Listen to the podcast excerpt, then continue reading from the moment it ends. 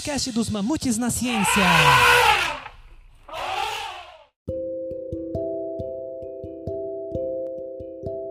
Salve, salve, mamotada! Aqui é a Rebeca e hoje vamos pegar carona na cauda do cometa.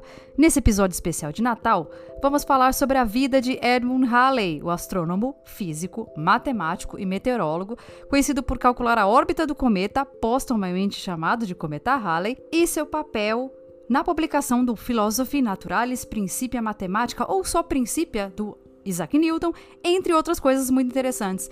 Vamos passear no nascimento das leis da gravitação, observações astronômicas e o início da revolução científica iniciada no século XVII. Senhor Halley possuía as qualificações necessárias para obter o amor de seus iguais. Em primeiro lugar, ele os amava. Naturalmente de temperamento ardente e brilhante, ele parecia animado na presença deles e com um calor generoso que só o prazer de vê-los parecia inspirar. Ele era aberto e pontual em suas negociações, sincero em seu julgamento, uniforme e irrepreensível nos seus modos, doce e afável, sempre pronto a comunicar. Jean-Jacques Doutor de Marian elegia por Sr. Mr. Halley Memórias da Academia de Ciências Reais, Paris, 1742. Essa foi uma elegia feita para Edmund Halley, ou em alguns lugares escrito Edmond com O. Existem algumas dúvidas sobre a escrita do seu primeiro nome. Na maioria dos documentos do século XVII, temos a grafia com U. Alguns artigos nessa época ainda eram escritos em latim, então, se você for ler o artigo original sobre as órbitas dos planetas, ou Orbium Planetarium, o nome de Halley está como Edmundo Halley Jr., em 1776, ou até Edmundus Halleius, uma versão latinizada de 1679. Enfim, a grafia com o também aparece em algumas correspondências com cientistas franceses que traduziam o nome de Halley como aqui a gente faria com Joseph e José, por exemplo. O biógrafo que compilou suas cartas, MacPike, usa o nome de Halley com a grafia com um O. Em 1937, o que foi copiado após a aparição do cometa em 1985. Já o sobrenome, que rima com a palavra Valley em inglês, é para quem tem dúvida de é Halley, Halley. Mas como dizia o Shakespeare, o que, que existe no nome uma rosa, como qualquer outro nome, teria o mesmo perfume. Então as coisas são como são, não importa o nome que tem. E quando a gente pensa no Halley, eu imagino que a maioria das pessoas faça diretamente associação com o cometa. Como diria o Carl Sagan e Ardrurian, o cometa se torna uma espécie de dispositivo mnemônico, operando em intervalos de aproximadamente 75 anos, que nos incita a lembrar de parte do seu legado científico. Halley nasceu em Haggerstone, Middle Essex, que é o segundo menor dos 39 condados históricos da Inglaterra, o que mais tarde tornou-se parte de Grande Londres. Ele nasceu em 8 de novembro em alguns registros, né, o, do calendário antigo vai estar 28 de outubro de 1656. E seu pai, de mesmo nome, Edmund Halley, senhor, veio de uma família de Derbyshire e era um fabricante de sabonetes em Londres muito bem sucedido. Durante os horrores da peste bubônica, o mercado de higiene pessoal cresceu muito, levando a família de Halley a ter prosperidade. Quando criança, Halley se interessou muito por matemática logo cedo. Ele recebeu aulas particulares em casa antes de frequentar a St. Paul School, uma das melhores escolas da época. Lá ele aprendeu latim, grego e matemática, incluindo geometria, álgebra, a arte da navegação e a ciência da astronomia, onde ele desenvolveu interesse inicial pela área. Ele também foi eleito capitão da escola em 1671. Desde a mais tenra idade, entreguei-me à consideração da astronomia, escreveu ainda muito jovem. E isso me deu um prazer tão grande que é impossível explicar a alguém que não tenha experimentado. Halley foi fisgado pela ciência desde cedo. Em 3 de novembro de 1672, a mãe de Halley, Anne Robinson, faleceu. Em julho de 1673, ele começou a estudar no The Queen's College, em Oxford. Halley levou consigo um telescópio de 7,3 metros de comprimento, um presente de seu pai. Ainda na graduação, Halley publicou artigos sobre o sistema solar e as manchas solares. Em março de 1675, ele escreveu a John Flamsteed, o astrônomo real, o primeiro astrônomo real da Inglaterra, dizendo-lhe que as principais tabelas publicadas sobre as posições de Júpiter e Saturno estavam erradas, assim como algumas das posições estelares de Tycho Brahe. Alguns biógrafos dizem que Halley não teve mais reconhecimento por causa do, de ser contemporâneo do Isaac Newton, mas honestamente eu acho que eu não concordo, porque a gente continua sabendo da importância dele, pelo menos a cada 75 anos. O que poderia ser muita audácia de um aluno de graduação para escrever para o Flamsteed, para o astrônomo real, uma carta dizendo que o Tycho Brahe estava errado. Veja só, já foi surpreendente por aí. Até porque o próprio Flamsteed acolheu as questões do Halley e o ajudou a escrever o seu primeiro artigo científico. A direct and geometrical method of finding the aphelia, eccentricities, and proportions of the primary planets without supposing equality in angular motion. Em português, um método direto e geométrico para encontrar afélios, excentricidades e proporções dos planetas primários, sem supor igualdade no movimento angular. Aos 19 anos, Halley publicava na Philosophical Transactions, uma das primeiras revistas científicas da época. Halley teve a sorte de viver em um período de revolução científica que estabeleceu as bases do pensamento científico, que foi se consolidando com o passar do tempo, começando com Copérnico lá em 1543, com a publicação do Revolutionibus Orbium Celestium. Desculpa aí o meu latim ele tinha quatro anos quando a monarquia foi restaurada sobre o rei Carlos II. Dois anos depois, um novo monarca concedeu uma carta constitutiva à Organização Informal de Filósofos Naturais, originalmente chamada de Faculdade Invisível, que então se tornou oficialmente conhecida como a Royal Society of London. Surgimento e importância da Royal Society. A Royal Society, ou Sociedade Real de Ciências, foi fundada na década de 1660, durante um período conhecido como a Revolução Científica do século XVII. Esse foi um momento de mudanças radicais na ciência, marcada por descobertas significativas como a observação astronômica mais precisa, a formulação de leis do movimento e desenvolvimento do método científico, caracterizada pela junção entre observação, experimentação e formulação de explicações teóricas e matemáticas. Essa nova abordagem permitiu a construção de artefatos tecnológicos capazes de medir e calcular o fluxo dos fenômenos naturais e também manipular a própria natureza. A sociedade real foi inspirada em parte pelo filósofo natural e pai do empirismo Francis Bacon, que era muito admirado pelos filósofos naturais da época. Ele defendia a possibilidade de conhecimento científico baseado apenas no raciocínio intuitivo e na observação cuidadosa dos eventos da natureza. Ele acreditava que a ciência poderia ser alcançada através do uso de uma abordagem cética e metódica, pela qual os cientistas visavam evitar a se enganar. Ele é famoso pelo seu papel na revolução científica iniciada no fim da Idade Média, lá com o Copérnico, que eu falei para vocês, promovendo a experimentação científica como forma de glorificar a Deus e cumprir as escrituras. Os principais membros fundadores da Royal Society incluem o Robert Boyle, um dos fundadores da química moderna, John Evelyn, escritor e funcionário do governo da época, John Robert Hooke, polímata e assistente de Boyle, William Petty foi eleito em 1660, que ele era um economista, estatístico, inventor e filósofo. John Wilkins foi eleito em 1663 bispo de Chester e filósofo natural, fundador do Clube Filosófico de Oxford, que é um precursor também da Royal Society. Thomas Willis, médico e anatomista, outro orientador do Hooke. Além desses, outros membros eleitos em 1660 incluem William Ball, William Broker, Jonathan Goddard, Abram Hill, Sir Robert Murray, que também foi professor do Newton, Sir Paul Neal e Lawrence Hooke. Quem destaco por último e não menos importante é o Sir Christopher Wren, que foi eleito em 1663 também, foi um dos arquitetos mais importantes da época, astrônomo, físico e matemático. O Wren e o Wilkins eram os membros originais da Faculdade Invisível e são importantes figuras de autoridade científica tanto na carreira de Halley quanto na de Newton. E, além disso, o Wren é responsável pelo encontro dos dois. Expedições científicas e aventuras marítimas. Você pode imaginar que Halley seguiu estudando para se formar e seguir suas contribuições que conhecemos atualmente. Ah, mas não foi bem assim, não. Influenciado pelo próprio projeto de Flamsteed de usar o telescópio para compilar um catálogo preciso das estrelas do norte, Halley propôs fazer o mesmo para o hemisfério sul.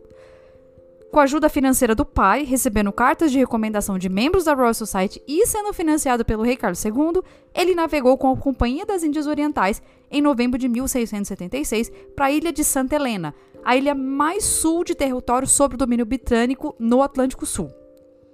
As constelações visíveis em altas latitudes do norte são quase completamente diferentes daquelas que vemos perto do Polo Sul. No Equador, a gente pode observar todas as constelações do norte e do sul, obviamente com uma certa precisão. Então, a ilha de Santa Helena era então um bom ponto de vista para observar não apenas os céus do sul, mas também algumas estrelas mapeadas no hemisfério norte. Importante porque se o mapa das estrelas do sul proposto por Halley para ser útil aos astrônomos europeus teria que partilhar alguns pontos de referência com posições estelares previamente determinadas do norte também. Infelizmente, Halley passou porque nós passamos sempre que tem um evento astronômico.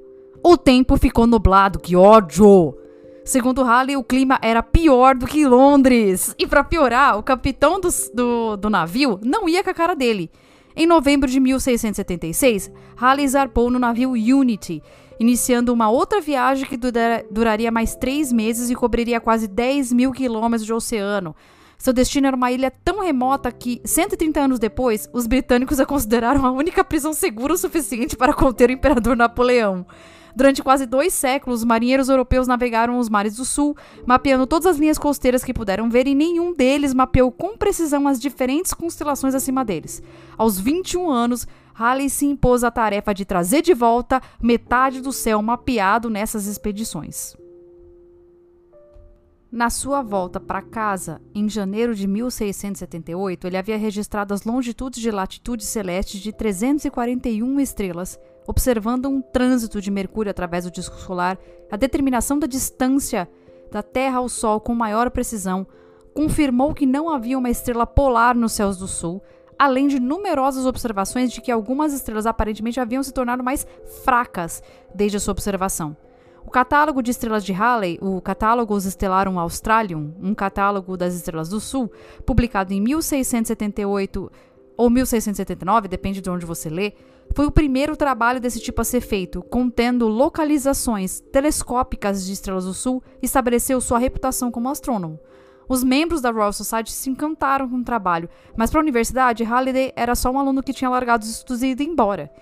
Em 1678, ele foi eleito membro da Royal Society e, com a intervenção do rei, obteve o grau de mestre em artes pela Universidade de Oxford, mesmo título do Isaac Newton, que já era professor e membro da Royal Society nessa época, e seis meses depois, ele partiu para Danzig para encerrar uma disputa de longa data entre Hooke e Hervelius, quanto aos respectivos métodos das observações sem instrumentos ou com o uso de telescópios, e no final de 1680 ele iniciou uma outra viagem continental. Pegando carona na cauda do cometa. Em 1680, quando um grande cometa apareceu nos céus europeus, a ciência não era amplamente aceita como abordagem preferida para a compreensão da natureza.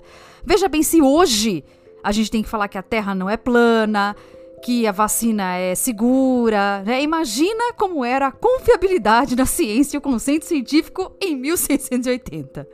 Edward Gibbon, o historiador e político contemporâneo de Halley, menciona que astrônomos imaginavam que a presença desse cometa fosse um sinal divino. Até Gottfried Kirch, um astrônomo alemão que descobriu o grande cometa daquele ano, estava convencido da natureza sobrenatural dos cometas, dizendo: Li muitos livros sobre cometas, pagãos e cristãos, religiosos e seculares, luteranos e católicos, e todos eles declaram que os cometas são sinais da ira de Deus alguns que se opõem a essa crença, mas não são muito importantes. Mas Halley não concordava com essa premonição terrível. Ele se dirigiu rapidamente para o Observatório de Paris para observar o fenômeno. Lá foi muito bem recebido pelo astrônomo italiano Giovanni Domenico Cassini, da sonda Cassini. Ele contou para Halley sobre a sua teoria que cometas não são objetos em órbita.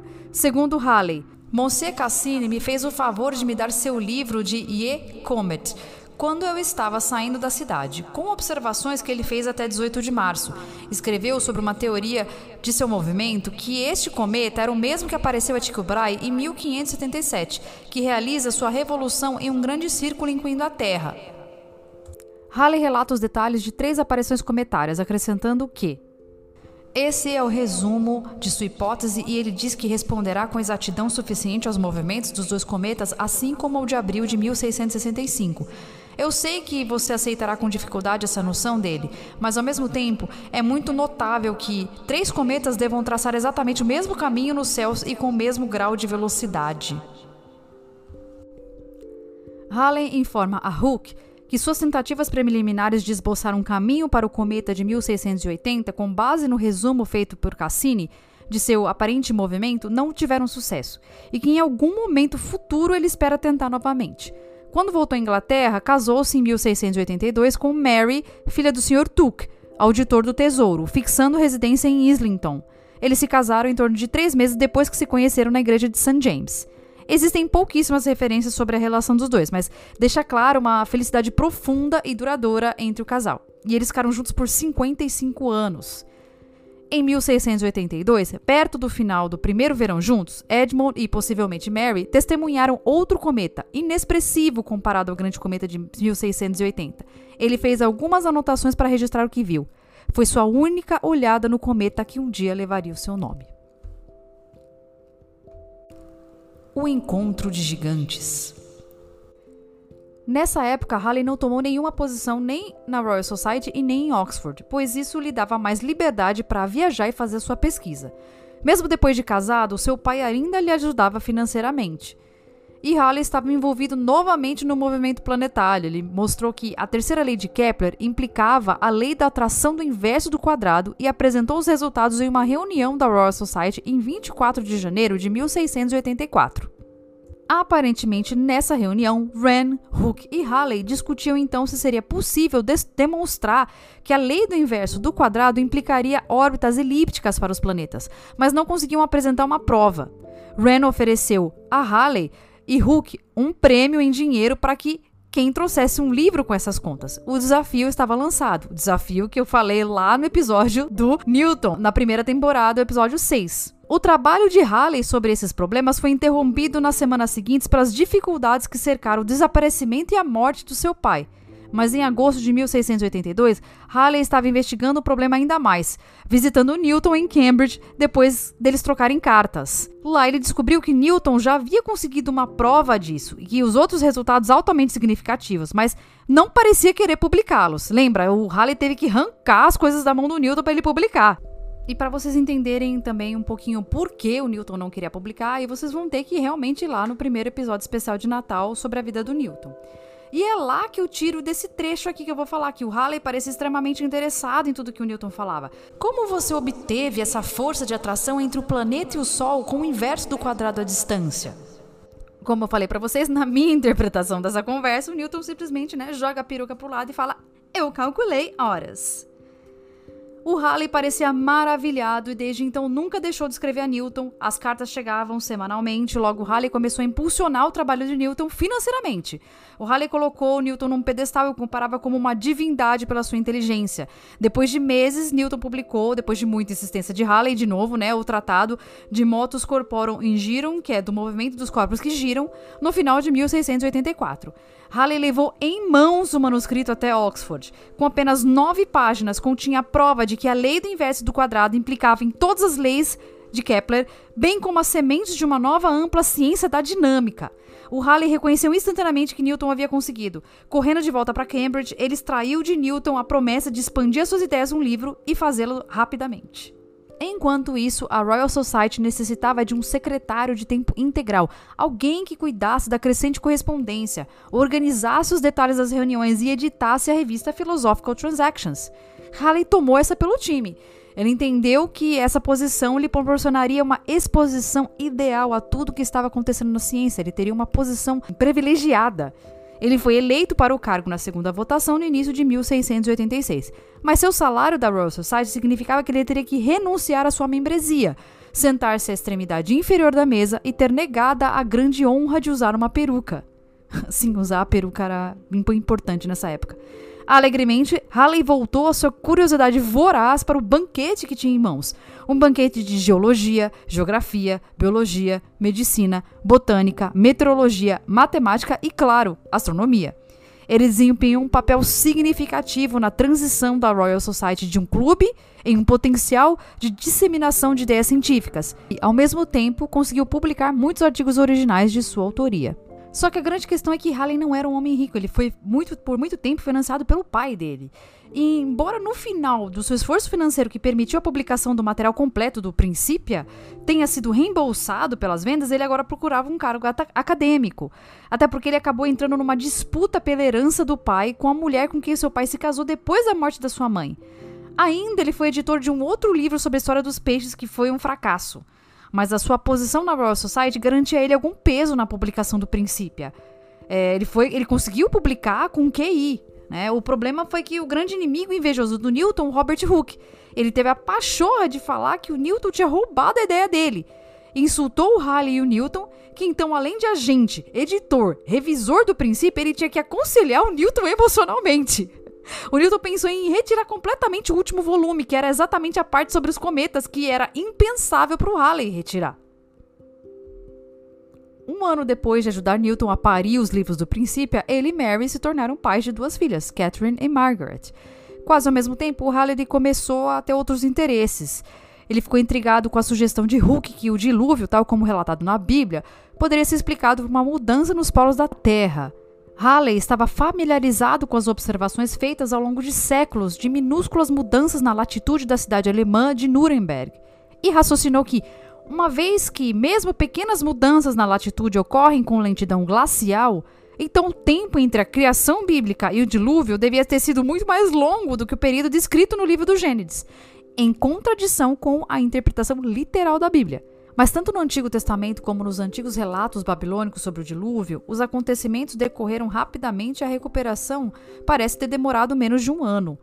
Então Halley tentou imaginar como poderia ser realizada uma rápida inundação do antigo crescente fértil. Se um cometa se aproximasse demasiado da Terra, argumentou ele, as marés gravitacionais poderiam varrer os oceanos ou apenas o Golfo Pérsico sobre uma área suficiente da Terra para explicar os acontecimentos descritos na Bíblia.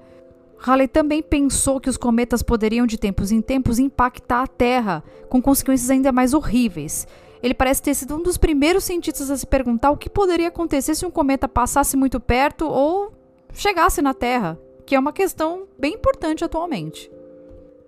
Os interesses de Halley ficaram cada vez mais ecléticos. Ele elaborou o primeiro mapa meteorológico, criando uma convenção para indicar os ventos predominantes que se pode encontrar hoje em boletins meteorológicos. No artigo Um relato histórico dos ventos alísios e das monções observáveis nos mares entre os próximos aos, e aos trópicos, com uma tentativa de atribuir a causa física dos referidos ventos. Aqui eu fiz uma tradução literal porque o, o Halley ele gosta de título de artigo com três linhas, aí fica um pouco difícil.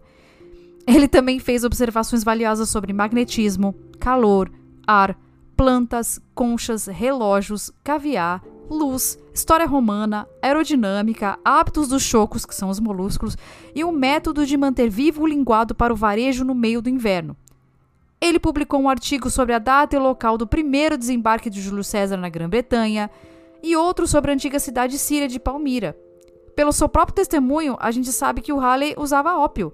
Ele fez um discurso sobre a sua experiência pessoal com a droga em uma reunião da Royal Society e se mostrou não afetado pelo seu uso, que, a, a meu ver, parece ser bem recreativo mesmo. Ele apresentou a ideia de uma terra oca constituindo de uma concha com cerca de 800 quilômetros de espessura, duas conchas concêntricas internas e um núcleo mais interno. Ele também inventou, desenvolveu e testou um dos primeiros sinos de mergulho práticos.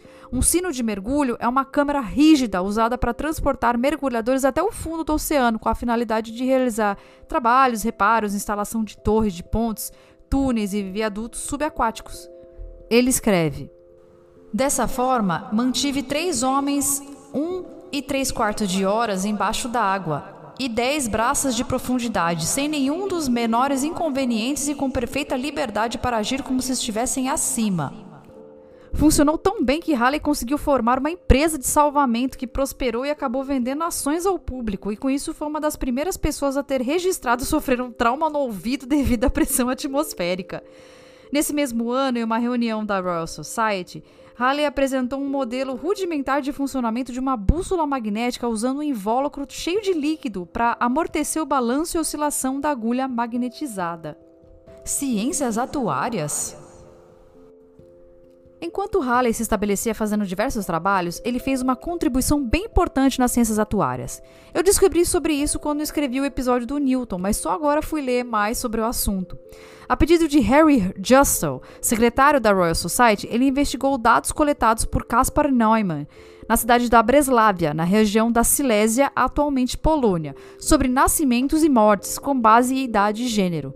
Depois de resumir as estatísticas comparativas de Paris e Londres sobre nascimentos, casamentos, mortes e densidade populacional, a última observada por ele, mesmo percorrendo as dimensões da cidade de Paris a pé, ele conclui: Supondo que as condições se mantenham iguais, temos que metade da humanidade morre solteira e que é necessário que cada casal tenha quatro filhos para manter a humanidade em pé.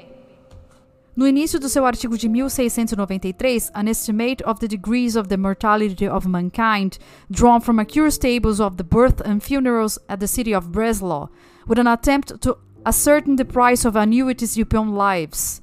Uma estimativa dos graus da mortalidade da humanidade, extraída de curiosas tabelas de nascimentos e funerais da cidade da Breslávia, com uma tentativa de determinar o preço das pensões vitalícias, Halley conta que, baseado nesses estudos populacionais de Londres e Dublin, que a população estava diminuindo, provavelmente por consequência da última epidemia da peste bubônica, dada a maior quantidade de funerais em relação aos nascimentos, e que não havia uma contabilidade de dados de idade e gênero de pessoas que já tinham falecido. Numa tentativa de encontrar uma ligação científica entre mortalidade e idade, o Halley começa a analisar os dados de funerais relacionando a idade dessas pessoas, notando que a mortalidade de crianças abaixo de 5 anos era superior à de idades a partir dos 9, por exemplo. Ele foi categorizando faixas etárias a partir da sua mortalidade. Ao fazer essas protoestatísticas, ele avaliou os diferentes graus de mortalidade, ou melhor, a vitalidade em todas as idades. Os dados da Breslávia tinham a propriedade de que os nascimentos anuais eram aproximadamente iguais às mortes. Havia uma baixa migração para dentro ou para fora da cidade e as taxas de mortalidade específicas por idade eram aproximadamente constantes acima dos 9 anos. Isto é, Breslau tinha uma população aproximadamente estacionária. Após alguns ajustes e suavização dos dados, o Halley produziu uma tabela combinada de sobreviventes masculinos e femininos com uma população de cerca de 34 mil pessoas na época.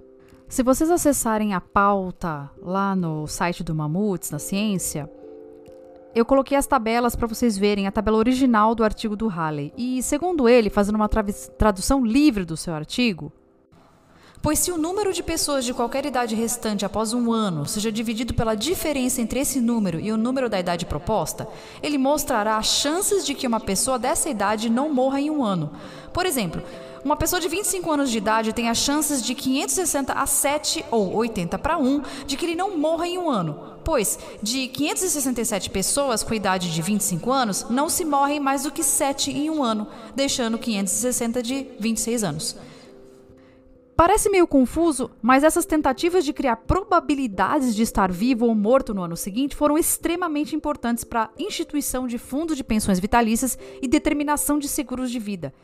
Ele criou uma outra tabela de valores de pensão baseadas nas faixas etárias e nas probabilidades de vitalidade. Além disso, sugeriu sete usos da tabela. Eu não vou citar todos, mas, por exemplo, sugeriu como calcular a quantidade de homens que poderiam ir para a guerra ou a quantidade de mulheres entre 16 e 45 anos que poderiam ter filhos e manter a população da cidade, pensando que benefícios poderiam ser ofertados às famílias com mais de três filhos além de mais oportunidades de trabalho aos homens para que esses possam constituir famílias. Sem lacre aqui, gente, tá? A gente tá falando do século XVII. Ele não chega a propor um cálculo de expectativa de vida, mas ele corrige os valores a serem pagos ao governo baseado nas probabilidades calculadas da sua tabela. Se hoje o seguro de vida é caro, culpe o Halley. Tretas políticas e religiosas. Em 1691, ele se candidatou à vaga da Cátedra Saviliana de Astronomia em Oxford. Essa cátedra tem o seu nome pois foi fundada por Henry Seville em 1619, assim como Newton já era professor da, de matemática da cátedra Lucasiana de Cambridge. Essas cátedras elas têm nomes especiais pelos seus fundadores. Dada sua notável investigação em astronomia, seria de esperar que ele fosse nomeado para essa cadeira, mas Flamsteed foi fortemente contra a nomeação. Se vocês lembram do começo do episódio, o Flamsteed foi quem ajudou o Halley a escrever o seu primeiro artigo antes da sua expedição a Santa Helena. Mas o que acontece é que o Halley tomou os dados do Flamsteed para jogar no modelo do Newton de gravitação. Aparentemente ele fez isso sem pedir permissão ao Flamsteed, então ele ficou chateado. Como ele era o primeiro astrônomo real, ficou uma impressão de que ele foi descartado dessas descobertas o Halley meio que contrabandeou esses dados para Newton, já que o Fleming tinha essa mania de não compartilhar os dados dele. Aí, essa estreita associação do Halley com Newton rebaixou ainda mais nos olhos do Flamsteed. No entanto, o argumento que Flamsteed usou contra Halley foi que ele, eh, sem dúvida, acreditou sinceramente escrevendo a Oxford que Halley ia corromper a juventude de Oxford. O Flamsteed ele começa meio que atacar o, o caráter do, do Halley mesmo. E o Newton ficou chocado com a denúncia, até tentou uma reconciliação por carta entre eles, mas o Flamsteed não gostava do Newton, então não funcionou. Além dessa treta, o Flamsteed acreditava que a visão do Halley sobre o cristianismo estava em desacordo com a visão padrão da época, que exigia uma crença literal na Bíblia. As questões do dilúvio não foram bem recebidas, que ele fez lá atrás com Hooke. Existem artigos que contam como a religiosidade do Halley foi usada contra ele em caso de disputas. Pelo outro lado, Newton também reclamou com ele sobre o fato do Halley duvidar da exatidão científica da história da Bíblica da criação. Existem alguns outros relatos que o Halley sacou que a Terra deveria ser muito mais antiga do que o dito na Bíblia. E como ele era um cara novo e inocente, ele externou esses questionamentos quando escreveu o artigo sobre os ventos marítimos, o que o Flamsteed não gostou nem um pouco. Eles discordavam nesse ponto. Apesar do Halley afirmar vigorosamente que as suas crenças eram convencionais, a banca examinadora, cheia de bispos, nomeou David Gregory para a Cátedra Saviliana de Astronomia. E essa nomeação foi aprovada pelo próprio Newton. Achei uma grande sacanagem ele fazer isso com, com o Halley. Mas em 1696, o Newton foi nomeado diretor da Casa da Moeda Real e usou a sua influência e nomeou Halley como vice-controlador da Casa da Moeda de Chester. Halley passou dois anos supervisionando a produção de moedas. Enquanto estava lá, ele pegou dois funcionários furtando metais preciosos. Ele e o diretor local falavam sobre o esquema, sem saber que o dono da casa da moeda local estava lucrando com essa, com esse furto. No ano seguinte, o czar da Rússia, mais tarde conhecido como Pedro o Grande, estava em visita à Inglaterra e esperava que Newton estivesse disponível para entretê-lo. Newton, daquele jeito antissocial dele, falou pro Halley: "Ah, vai aí no meu lugar e dane-se". E ele e o Kizar acabaram se conectando muito por causa da ciência e do conhaque. E em 1698, Halley teve o seu último filho, que ganhou o mesmo nome do pai, Edmund. Mais aventuras marítimas de Halley. Sob instruções do almirantado, ele comandou o navio Paramore entre 1698 a 1700, em uma das primeiras viagens marítimas realizadas para fins puramente científicos, para fazer medições do campo magnético terrestre com a ajuda do desvio da agulha da bússola no Atlântico Sul e determinar latitudes e longitudes mais precisas dos seus portos de escala. Ele foi colocado como capitão desse navio, mas pelas cartas que trocou, não teve uma boa relação com os tripulantes. O Paramore navegou pela Espanha, Ilhas Canárias, África, Brasil e Índias Ocidentais. E antes de um motim incipiente por parte de um segundo em comando do Halley, exigiu um regresso não programado à Inglaterra. No decorrer da corte marcial, ah, foi revelado que o tenente descontente era um teórico magnético enrustido, cujos próprios escritos sobre o assunto haviam sido anteriormente desconsiderados pela Royal Society. Ele sentiu. E aí, quando ele descobriu que o Halley, o Halley ia ser o capitão, ele ficou completamente biruleibe das ideias e juntou esse motim.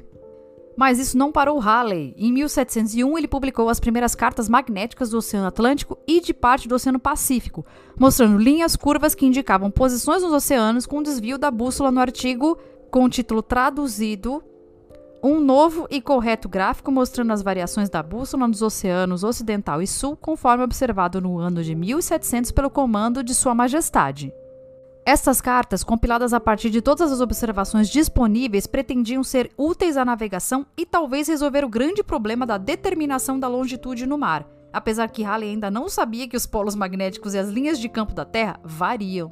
Aliás, eu deixei lá na pauta o mapa também das linhas de campo, muito bonitas que o Halley fez. E esses resultados foram publicados no artigo Carta ou Gráfico né, Geral da Variação da Bússola, em 1701, e esse foi o primeiro gráfico desse tipo a ser publicado e o primeiro em que aparecem as linhas isogônicas, ou raileianas. Por ordem da própria Rainha Anne, é, ele executou um levantamento cuidadoso das marés e costas do Canal da Mancha e foi enviado à Dalmácia com o propósito de selecionar e fortificar o porto de Trieste. Em 1704, depois da morte de Wallace, e a muito contragosto de Flamsteed, que escreveu uma carta dizendo que Halley agora bebia e falava como um capitão de navio, Halley foi nomeado professor saviliano de geometria em Oxford, não astronomia. Agora sim chegamos ao ápice do trabalho do Halley. Finalmente os cometas! Aos 39 anos, Halley iniciou o trabalho pelo qual é mais lembrado. O Newton demonstrou que os cometas, tal como os planetas, moviam-se em órbitas que eram seções cônicas. Mas qual seção cônica era uma questão controversa. O próprio Newton era de opinião que os cometas se moviam ao longo de órbitas parabólicas abertas, ou pelo menos utilizou a parábola como aplicação à elipse nos cálculos. Já Cassini achavam que eram círculos, e mesmo o bispo de Salisbury, a quem Halley tentou não ofender no seu primeiro artigo publicado, inclinava-se para a elipse. Além disso, tinham outros cientistas que eram torcedores da hipérbole. Era difícil saber quem estava certo porque os observadores terrestres com um telescópio simples só conseguiam ver os cometas quando eles se aproximavam do Sol. O pequeno arco que os seus caminhos descreviam durante essa parte mais breve e rápida da sua viagem poderia ser explicado por quase qualquer uma dessas seções cônicas, embora os círculos fossem mais difíceis de justificar. Mas Halley nunca desistiu. Seu trabalho como professor da cátedra saviliana foi buscar a álgebra e a geometria dos antigos gregos, principalmente Apolônio de Perga, e trazê-la de volta em toda a sua glória para exatamente cumprir o seu trabalho na trajetória dos cometas. Mas nenhuma cópia da obra de Apolônio sobreviveu no original grego, em parte grande devido ao incêndio da Biblioteca de Alexandria. As únicas cópias estavam em árabe. Assim, aos 49 anos, Halley aprendeu árabe sozinho. Ele trabalhou inicialmente em colaboração com o Gregory, o homem que recebeu a cátedra Saviliana de Astronomia, e seguiu trabalhando nisso mesmo depois que Gregory faleceu. Além dessa tradução, ele mergulhou em cada pista registrada sobre observações de cometas, em cada declaração feita por uma série de testemunhas que remontava desde Plínio e Sêneca. Em relação aos dados do cometa de 1682, Halley considerava Flamsteed o observador mais confiável e escreveu a Newton, pedindo que ele obtivesse as observações de Flamsteed, porque ele não entregaria nada a Halley. Pelo menos o Newton fez o que lhe foi pedido e entrou mais uma treta homérica, já que ele era presidente da Royal Society, e o Flamsteed foi meio que obrigado a entregar os dados, além de ser intelectualmente torturado por Newton por uns 10 anos. Meu Deus do céu. Halley então comparou as características orbitais ou elementos dos cometas de 1531, 1607 e 1682 e encontrou muitas semelhanças impressionantes na inclinação ou inclinação da órbita do cometa em relação à órbita zodiacal ou eclíptica avião, na distância do cometa ao Sol no periélio, na região do céu em que ocorre o periélio e no local onde a órbita do cometa cruza o plano zodiacal, chamado de nó. Essas semelhanças já eram suficientes para sugerir que o mesmo cometa estava a serviço em três aparições diferentes. Quando Halley comparou as datas das aparições, encontrou algo parecido com um retorno periódico, exatamente como a teoria newtoniana havia prometido se os cometas estivessem em órbitas elípticas. O caso estava quase resolvido. Mas Halley temia que as diferenças nos elementos orbitais de uma aparição para outra, embora pequenas, fossem muito maiores do que o que poderia ser atribuído a erros de observação. A longitude do periélio, por exemplo, variava em mais de um grau no céu, mas as medições tinham precisão de alguns minutos de arco.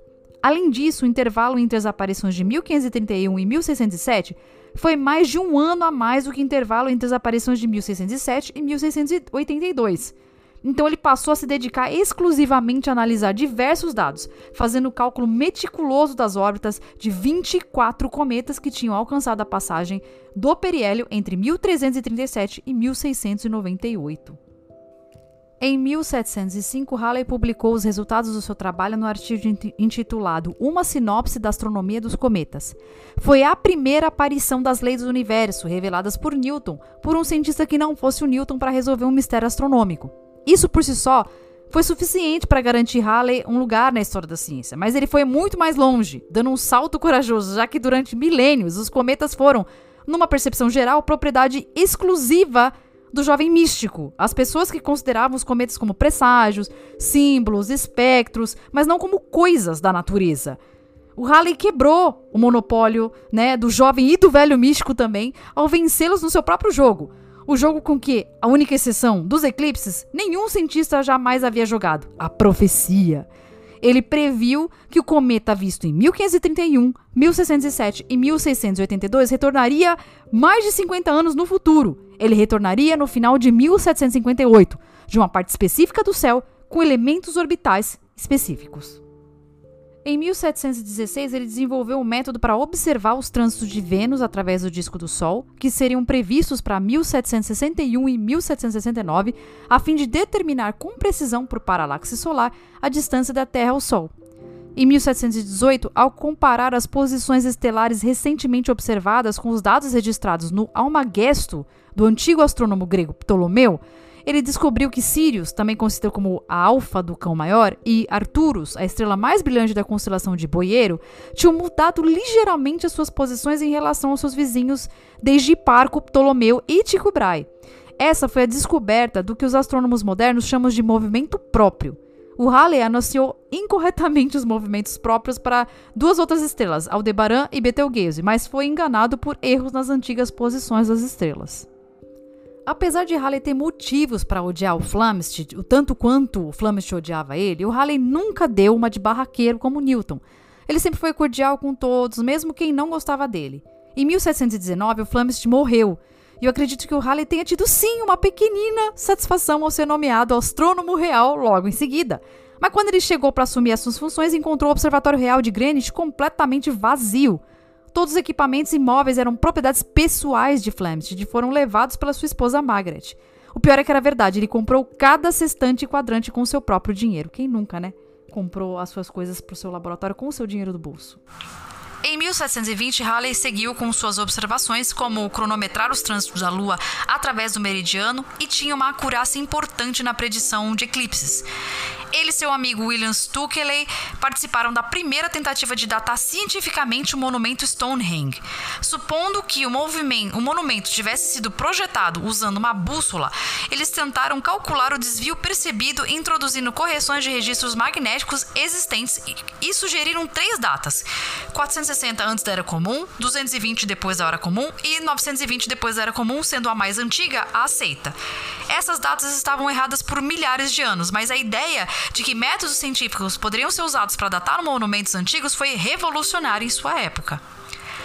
Além das suas observações, ele estava especulando matematicamente sobre astrofísica e cosmologia, que os movimentos das estrelas e nebulosas no espaço, assim como a gravitação, poderia fazer com que o universo implodisse sobre si mesmo, a menos que esse universo fosse infinito e não tivesse qualquer concentração central de massa. E você acha que já acabou? Ficou claro que ele sempre foi questionador e que tinha interesse em usar a ciência para trazer a verdade e os fatos. Ainda em 1716, aos 60 anos, Halley fazia questão de encorajar novos cientistas a combater o medo do mistério feito por astrólogos. Veja, veja só, com observação de Vênus no verão daquele ano, explicando através da matemática que a aparição do planeta não tinha nada de misterioso ou tenebroso, era só a natureza. Em 1731, ele publicou um método de utilização de observações lunares para determinar a longitude no mar. Ele também estudou a questão do tamanho do universo e do número de estrelas que ele continha. Ele foi nomeado como membro da Academia de Ciências de Paris e, mesmo trabalhando como astrônomo real como afinco, continuava a receber críticas sobre seu trabalho. Em 1736, sua esposa Mary faleceu e sua saúde começou a ficar mais prejudicada. Ele teve uma paralisia na mão direita, já tendo ajuda no trabalho de James Bradley e Gail Morris. Segundo o livro do Carnegie da Andrew, ele teve um derrame. E pelos sintomas realmente parece que ele teve um derrame mesmo. Logo em seguida, seu filho faleceu. Em 1741, sua paralisia começou a piorar, sendo tratado pelo médico do rei, o Richard Meade, que também era membro da Royal Society.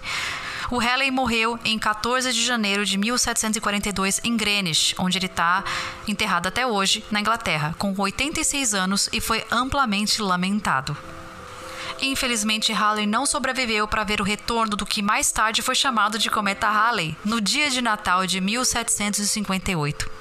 Ele era um homem famoso, muito querido e amigável, de rara inteligência, que estava sempre pronto para apoiar jovens astrônomos. Como Joseph Lalland disse sobre Halley, ele foi o maior dos astrônomos ingleses, classificando-se ao lado de Newton entre os cientistas ingleses de seu tempo.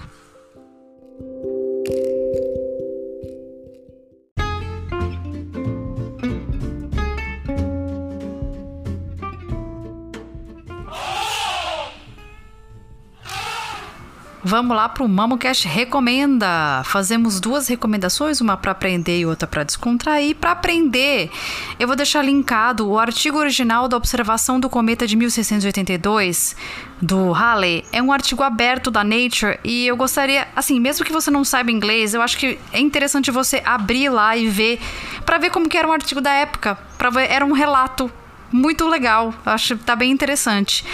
E para descontrair, o livro Cometa do Carl Sagan da Andrurian. Tem a versão em português na livraria do Bezos, tem versão e-livro e audiolivro. Eu vou deixar linkada aqui uma outra livraria que tem.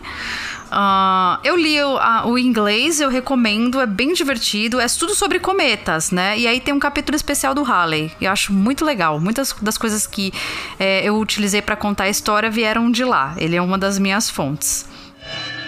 Então, o que, que vocês acharam? Gente, dê estrelinhas no Apple Podcast, siga e avalie o nosso podcast no Spotify, no Google Podcast. Nossas fontes sempre vão estar na descrição do episódio e no nosso site. Tá tudo completinha lá, a pauta para vocês verem. Escreva pra gente nas nossas redes, nosso e-mail é mamutesnaciencia.gmail.com, nosso Instagram é Mamutes na Ciência, nosso Twitter é Mamutes Ciência, que na verdade não é mais Twitter, é X, mas enfim. A gente também tá no Culto, Blue Sky, Mamutes na Ciência sinal de fumaça, e-mail, carta, escrevam pra gente. O nosso site está linkado no episódio nas nossas redes. A música é da Gabi, a pauta é minha, a arte edição é minha também. Tchau!